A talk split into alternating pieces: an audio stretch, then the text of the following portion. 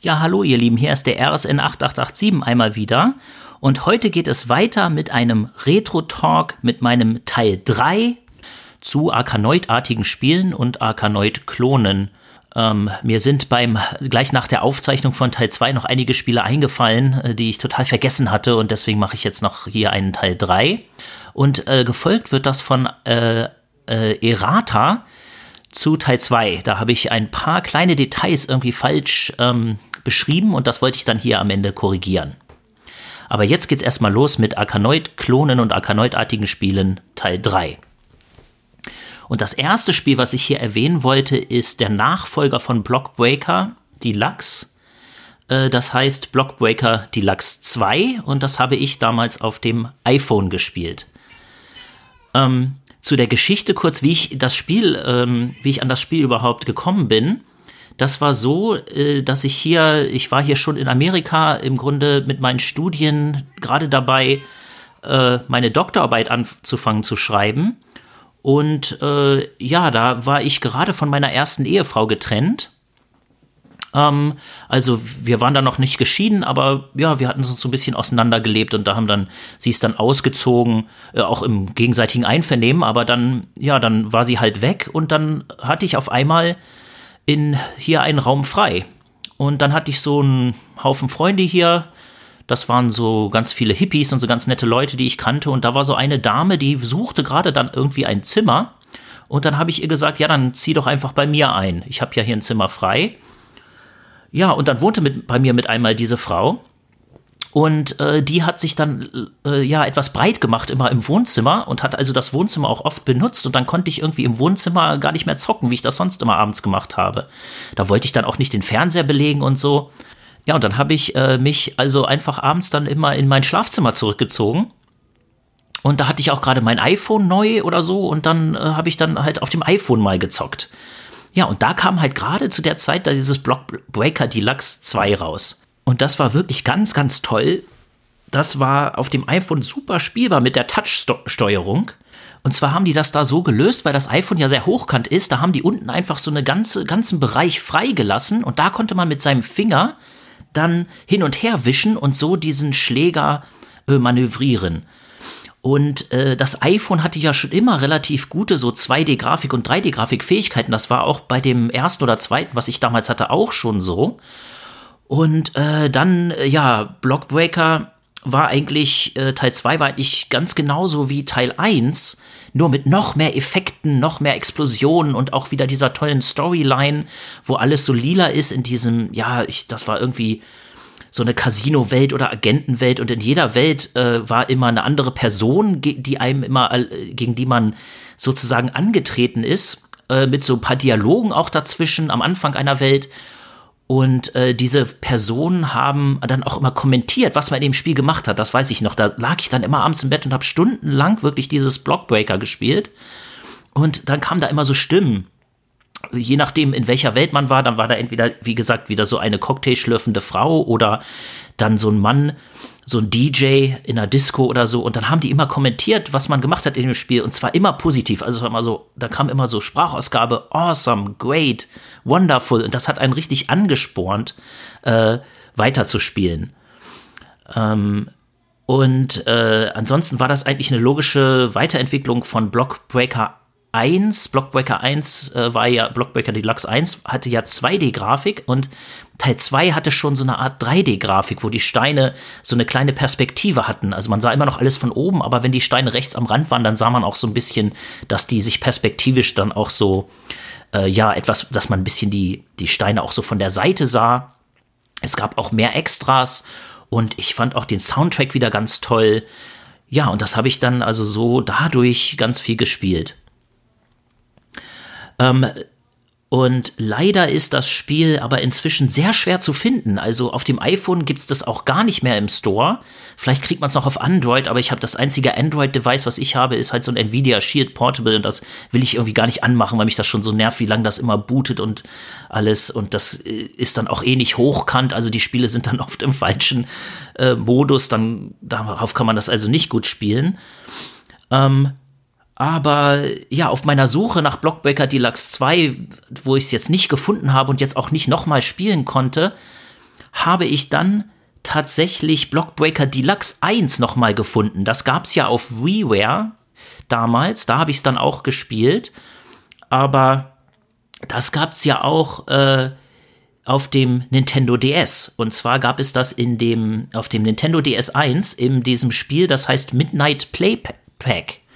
Und bei Midnight Playpack, da ist Blockbreaker Deluxe Teil 1 als eines der Minispiele enthalten. Und das habe ich jetzt tatsächlich letzte Woche nochmal komplett durchgespielt und auch wieder mit Begeisterung. Und jetzt bin ich ganz heiß auf Blockbreaker Deluxe 2. Ich muss halt, um das nochmal zu spielen, ich muss halt nur irgendwie ein äh, Telefon finden oder irgendwas, worauf das funktioniert. Vielleicht, wenn einer der Hörer mir da helfen kann, vielleicht einen Kommentar oder eine E-Mail schicken einfach und wie man das heutzutage noch spielen kann. Und dieses Blockbreaker Deluxe 1, äh, dass das auf dem Nintendo DS als Teil dieses Midnight Playpacks äh, erhältlich ist, das war letzte Woche auf Wikipedia auch noch nicht mal verzeichnet. Das habe ich dann hinzugefügt bei der englischen Wikipedia beim Blockbreaker Deluxe Eintrag, dass das auch auf dem Nintendo DS erschienen ist. Bei meinem erneuten Durchspielen von Blockbreaker Deluxe 1 auf dem Nintendo DS ist mir dann auch noch aufgefallen, wie viel Kreativität da drin steckt, speziell in den späteren Welten. Da ist man dann in einem Casino und da sind dann so Würfel auf dem Spielfeld und wenn man die Würfel mit dem Ball trifft, dann äh, werden die eben geworfen und je nachdem, was die Würfel dann anzeigen, bekommt man mehr oder weniger Geld. Und selbst Poker und sowas ist dann da auch eingebaut. Also da gibt es dann so Steine mit so Pokersymbolen und dann spielt man sozusagen in einem Breakout-Spiel mit einmal so eine Art Poker. Also auch wieder mal ganz toll. Ja, das war also jetzt äh, sozusagen Blockbreaker Deluxe 2 und mein Nachtrag zu, äh, was mir noch äh, aufgefallen ist, zu Blockbreaker Deluxe 1. Und als nächstes will ich über ein Spiel sprechen, ähm, das äh, damals auf der PlayStation 1 erschienen ist. Und zwar ist das Breakout auf der PlayStation 1. Das kam auch aus Win auf Windows heraus im, im Jahre 2000 von Hasbro.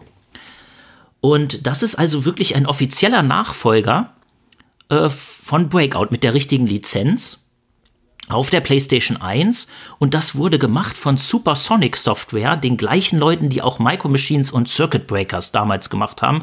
Also die haben wirklich tolle Spiele gemacht. Und äh, ich habe Breakout auf der PS1 damals, äh, wie bin ich da rangekommen? Da ich hatte ja früher auf der PlayStation 1, das muss im Jahre 95 oder äh, 96, 97 so gewesen sein. Da hatte ich so eine Connection mit dem Usenet. Da war ich immer mit meinem Amiga im Internet und da in dem Usenet, da gab es so eine Connection, die hieß MSPSX, Miss PSX. Da konnte man so nach Hongkong irgendwie da eine E-Mail hinschicken und da musste man da so Geld hinschicken und dann haben die einem irgendwie so komische Playstation-Spiele zugeschickt. Das war also ganz toll da kamen dann immer so diese Pakete aus Hongkong mit ganz vielen PlayStation-Spielen. Und wir hatten ja damals, ich und mein Bruder, eine PlayStation 1 aus Japan. Ähm, so ein Import, das haben wir gleich sofort irgendwie alles verkauft und dann das gekauft. Äh, ich glaube, das war 1900. 94 oder 95, als die japanische PlayStation gerade neu war als Import bei Downtown Video Games, das habe ich ja auch schon im Retro-Kompott Stammtisch erwähnt. Das war in Hannover in diesem Videospieleladen, der ja auch ganz viel Importe hatte damals. Da haben wir uns dann so eine geschossen und dann auch gleich äh, umgebaut mit so einem Regionschip, dass wir also alle Spiele auf dieser japanischen PlayStation spielen konnten. Und ich weiß noch, diese PlayStation hatte auch das blaue Menü mit so Farbtupfern in Japanisch. Und eines der allerersten Spiele, die wir hatten, war, glaube ich, Toshinden. Und, aber dann hatten wir, glaube ich, auch Motortoon Grand Prix. Dieses komische Cartoon-Comic-Rennspiel. Das war, glaube ich, eines der allerersten Spiele für die japanische Playstation. Das hatten wir auch damals. Und irgendwann dann auch dieses, diesen Negicon-Controller, mit dem man auch Motortoon Grand Prix super äh, spielen konnte. Mit analoger Steuerung, wo man den Controller so verdrehen konnte. Das war auch ein tolles Spiel. Ähm, und ja, wie gesagt, dann hatte ich da diese Connection, äh, aber das hörte dann 1997 irgendwann auf, als Hongkong wieder zu, Chi äh, zu China gehörte. Da habe ich dann noch einmal irgendwie Geld hingeschickt und da kam dann aber dann nichts mehr. Naja, das war dann auch gut, weil ich hatte sowieso so viele Spiele dort schon bestellt. Und äh, das Tolle an diesen Spielen aus Hongkong war auch, dass die selbst auf dem Regionschip liefen, weil das waren ja keine Rohlinge, das waren also nicht gebrannte, sondern richtig gepresste, ja, Hongkong-Versionen halt dieser Spiele. Naja, aber dann war das eben schon vorbei, 1997, diese Quelle. Und das war dann auch ungefähr so die Zeit, ähm, wo es klar wurde, dass mein Bruder mit seinen Freunden auch andere Spiele spielen will als ich. Und dann war eine Playstation nicht mehr genug. Dann habe hab ich mir noch eine zweite gekauft. Und das war dann eben eine europäische, auch wieder mit so einem, äh, mit einem Chip drin dann. Die hatte dieses graue Menü, so ein ganz langweiliges, total blödes Menü, das weiß ich noch. Das war eine PAL Playstation, die hatte ich dann äh, auch in meinem Zimmer. Und diese, äh, da hatten wir, hatte ich dann, habe ich darauf geachtet, dass ich einen richtigen Mod-Chip bekomme, wo auch Rohlinge drauf gespielt werden können. Nicht nur diese Originale und Hongkong-Spiele. Ich weiß noch, wie wir damals immer bei einem Freund mit Toast auf dem Macintosh so versucht haben, PlayStation-Spiele zu kopieren. Weil manche hatten ja so Subtracks oder wie das hieß. Und dieses Toast war wohl so ein tolles Programm, mit dem man sehr schön kopieren konnte. Auf dem Mac, das weiß ich noch ja, und dann äh, so bin ich dann irgendwie an Breakout gekommen, weil ein Freund hatte Breakout und da war das schon so, dass alle Freunde, da haben wir immer äh, kopiert, muss ich leider gestehen. Also ja, man war halt irgendwie gerade aus der Schule heraus, äh, hatte nicht viel Geld und dann, naja gut, dann haben wir halt kopiert und Breakout war dann eine dieser, dieser ersten Rohlinge oder Kopien, oder vielleicht nicht eine der ersten, aber eine der, dieser Kopien, die ich hatte, die auf einem Rohling waren. Ähm, ähm, äh, dazu fällt mir noch ein, gerade wo ich dabei bin, diese PlayStation damals, diese aus Japan und auch die europäische, nach einiger Zeit war das immer so, dass man die um, dass die, die Spiele nicht mehr gelesen hatte und wir mussten die dann immer auf den Kopf stellen, damit die Intro-Sequenzen nicht drucken. Ihr kennt das vielleicht noch, wenn ihr meine PlayStation hattet, zumindest die ersten Modelle. Da war irgendwas immer bei dem CD-Laufwerk hat sich dejustiert oder so. Das war ein Krampf. Das war irgendwie so eine Art äh, Herstellungsfehler, dass man immer die PlayStation umdrehen musste, auf den Kopf stellen und alle diese Geschichten. Also es war wirklich einfach nur schrecklich. Äh, und das musste ich dann auch, mussten wir auch bei beiden unseren Playstations irgendwann machen. Das war wirklich nervig. Und gerade bei den Kopien haben dann die Intro-Sequenzen trotzdem manchmal noch geruckelt und irgendwie, ich weiß nicht, was Sony da eigentlich mit diesen CD-Laufwerken gemacht hat, warum die das nicht geschafft haben, dass das einfach immer flüssig und gut läuft. Naja, jetzt habe ich mir noch meine äh, natürlich dann irgendwann auch noch mal hier in den USA eine PlayStation äh, gekauft. Bei den späteren Modellen, äh, da ist das kein Problem mehr. Also da lief das dann perfekt. Aber das waren so diese ersten Modelle, die hatten immer diese, diese Kinderkrankheiten. Aber egal, Breakout lief auf jeden Fall super. Und was ist jetzt Breakout? Also äh, von Hasbro.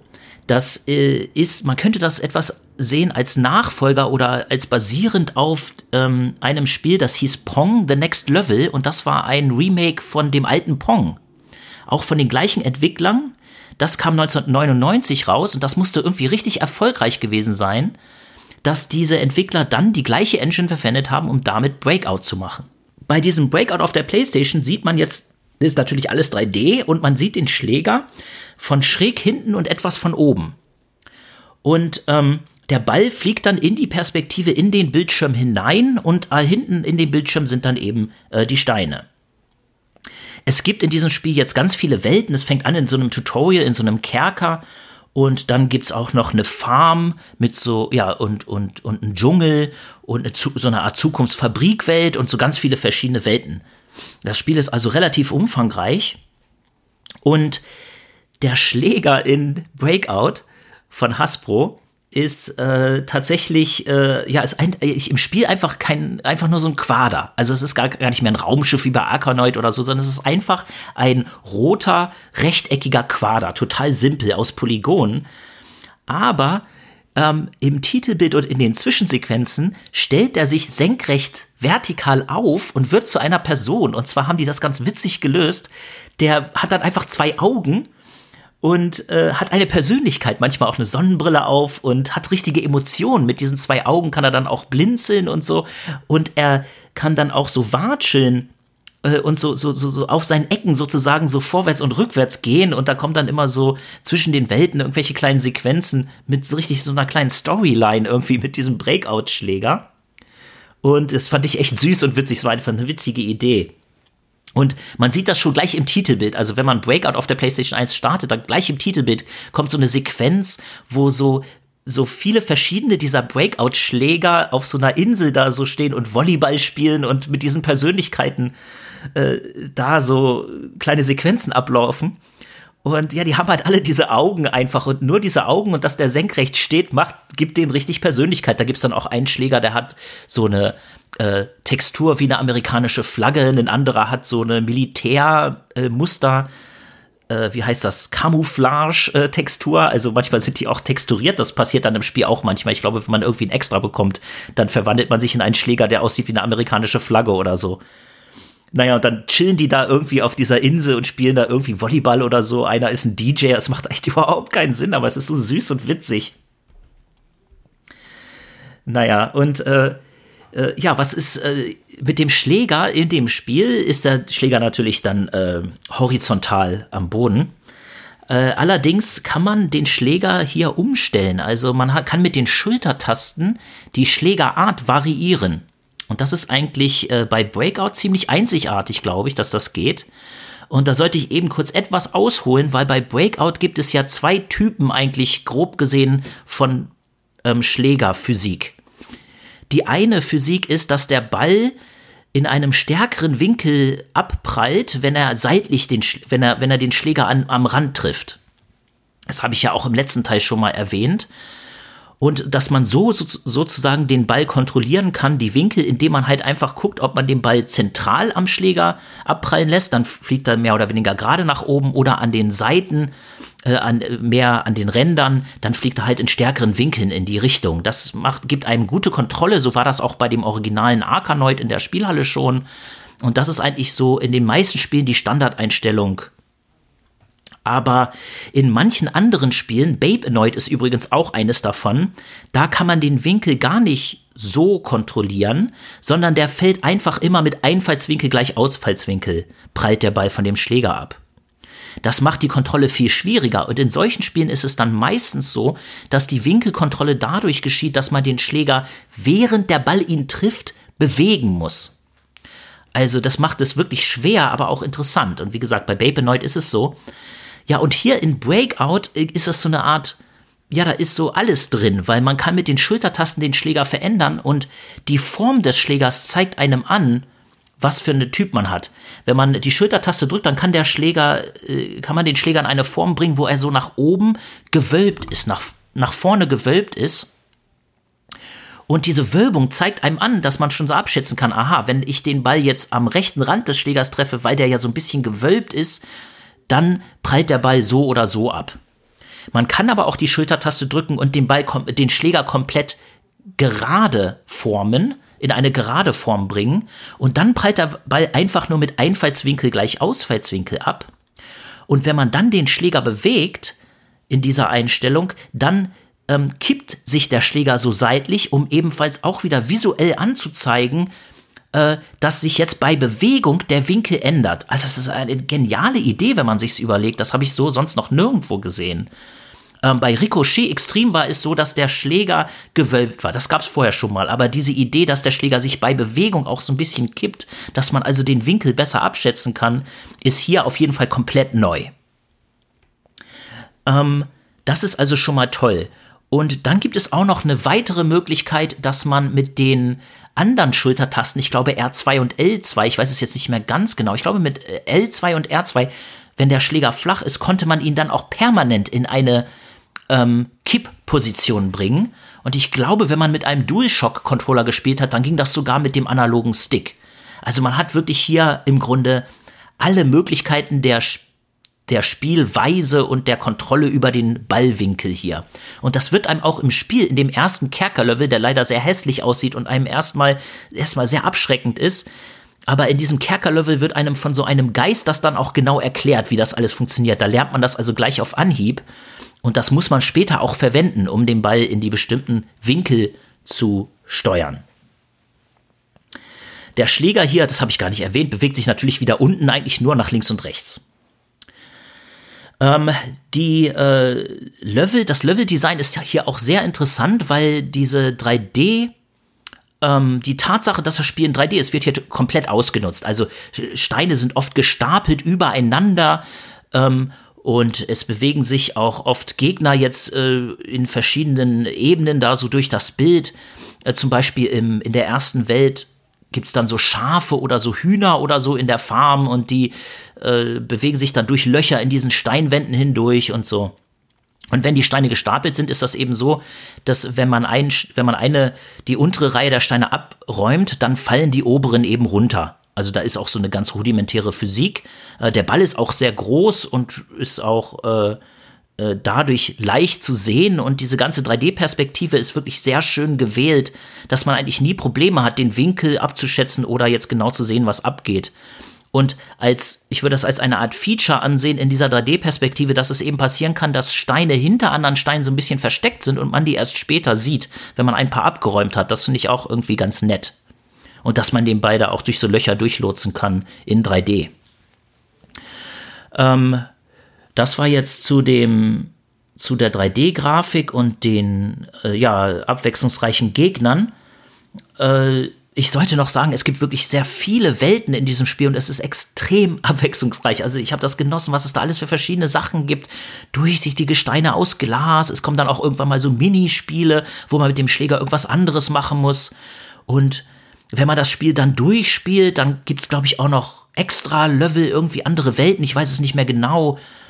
Ich hoffe, ich verwechsel das jetzt nicht mit Pong The Next Level, wo das so war. Aber ich glaube, bei Breakout gab es da auch noch was, dass man das eigentlich auch immer mal wieder, immer wieder neu spielen kann. Man konnte natürlich auch abspeichern und alles. Also das war wirklich super. Ähm, äh, man kann es auch wunderbar spielen äh, mit äh, dem DualShock, speziell mit dem analogen Controller kann man das wirklich wunderbar spielen. Ähm, also meine ganz große Empfehlung, Breakout auf der PlayStation 1. Erstmal sehr abschreckend von der Grafik und so, aber wenn man ihm eine Chance gibt und zumindest dieses erste Tutorial da irgendwie sich da durchkaut und vielleicht auch die erste Welt mit diesen Hühnern, die ist auch so ein bisschen hässlich, aber dann wird's echt ganz, ganz toll. Und das ist auch gar nicht überraschend, dass das Spiel so gut ist, weil das wurde ja von Supersonic äh, Software gemacht, die auch Micro Machines und Circuit Breakers gemacht haben. Und Circuit Breakers ist ja wohl auch mal auf der PlayStation 1 wirklich ein geniales Spiel. Also hat auch so eine ähnlich aussehende 3D-Grafik, eigentlich wie Breakout, jetzt wo ich drüber spreche. Aber das haben wir auch damals so viel gespielt. Also Circuit Breakers kann ich auch nur empfehlen, wenn man auf so eine Art Micro Machines-artiges Gameplay steht. Ähm, und ich will natürlich jetzt auch, wo ich dabei bin, unbedingt Pong The Next Level empfehlen. Eben auch, das gab es auch auf PS1 und Windows von den gleichen Entwicklern. Das kam eben früher raus.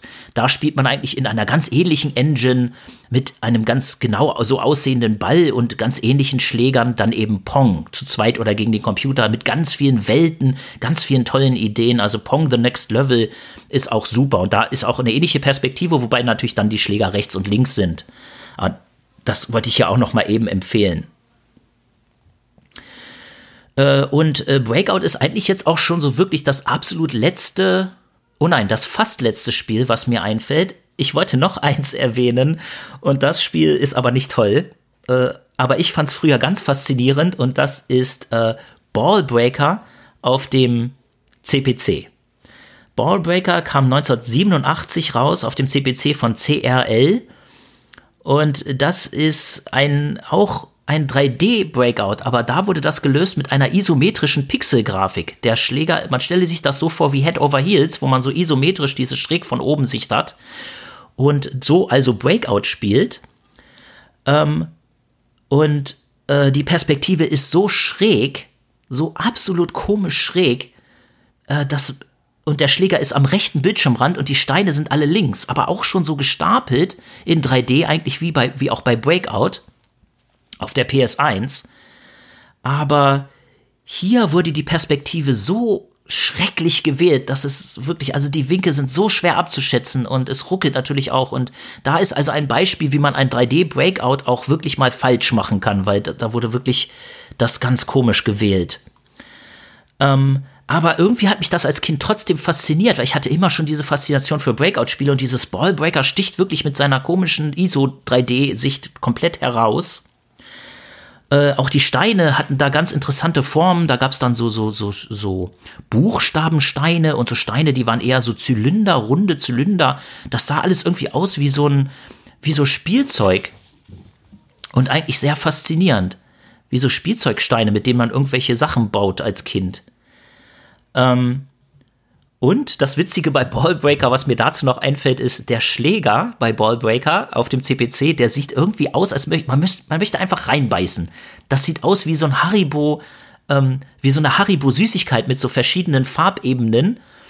Äh, oder vielleicht wie so ein Knoppers Frühstückchen oder so. Man, man, möchte einfach reinbeißen in diesen Schläger. Das, so war das zumindest als Kind immer. Der sieht wirklich plastisch aus. Also das war ganz gut gezeichnet. Naja, aber jetzt ist, rede ich eigentlich viel zu lange über dieses schreckliche Ballbreaker-Spiel. Also es war wirklich eigentlich unspielbar.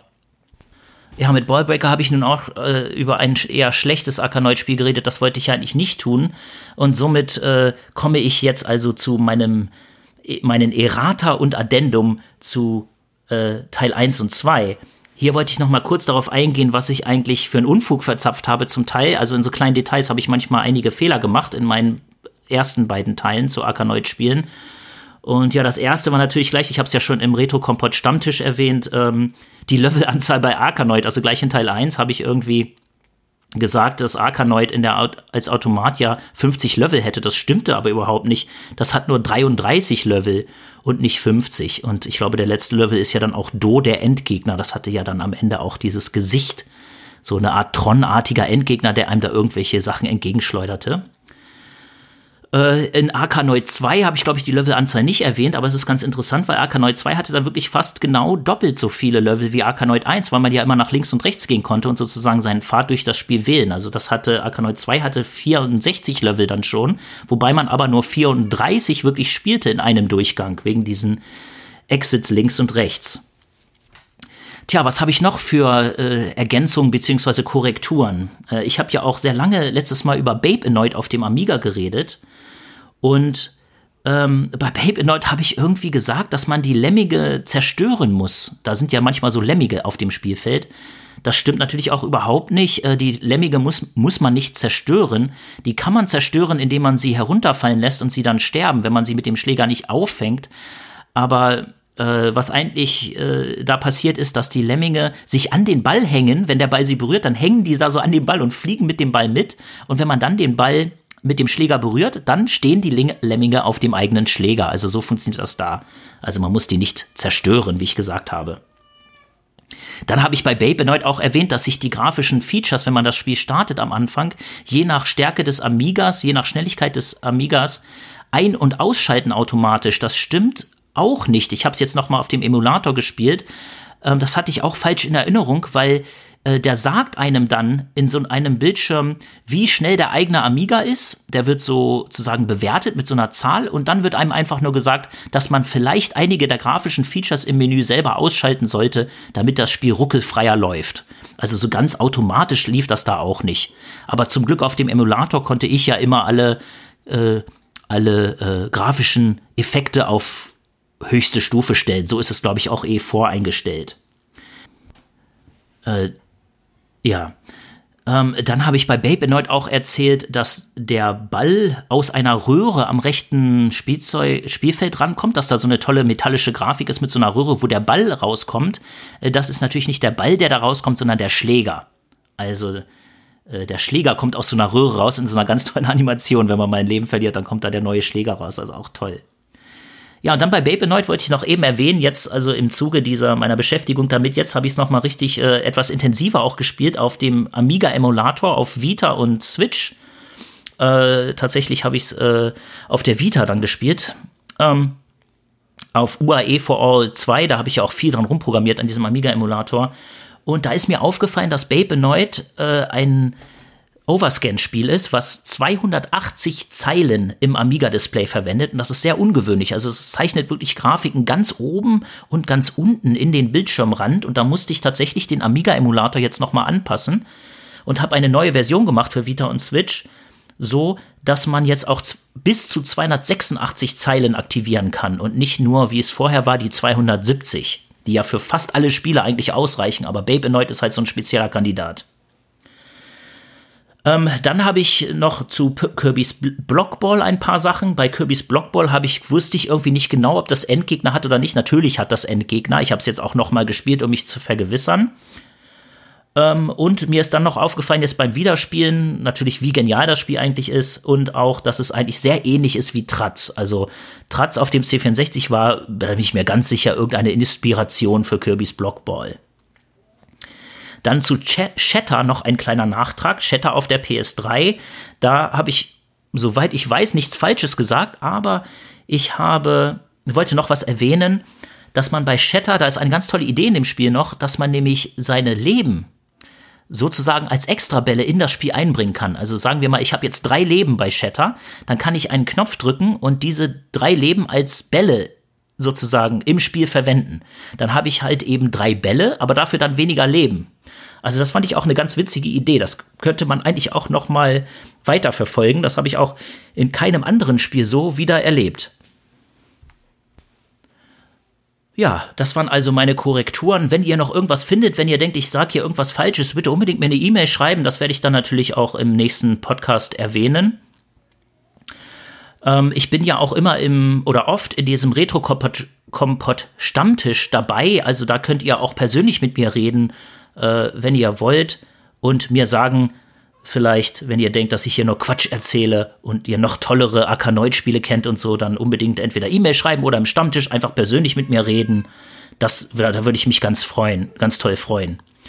Ähm, ich habe auch auf der Webseite äh, jetzt noch viele Informationen hinzugefügt. Also wenn ihr auf retrotalk.coolatoms.org geht, dann findet ihr dort zu diesen Folgen äh, hier äh, Screenshots zu den Spielen, zum Beispiel auch einen Download-Link zu Babe Annoyed für den Amiga, weil das ist wohl nicht mehr ganz so leicht zu finden und andere Informationen zu diesen Folgen. Also da kann man noch weiterführende Informationen finden. Also retrotalk.coolatoms, also die coolen Atome.org. Ich hoffe, ich konnte euch ein wenig für die Arkanoid-artigen Spiele begeistern und in dieser Folge speziell äh, über Breakout auf der PlayStation 1 und Blockbreaker Deluxe 2 äh, begeistern und ich hoffe, ihr spielt diese Spiele mal oder probiert sie mal aus. Das würde mich sehr freuen. Und ja, das war also der jetzt ich, also der RSN 8887. Alles Liebe euch allen und vielen Dank fürs Zuhören. Bis denne, euer RSN 8887, also der Arne. Tschüss.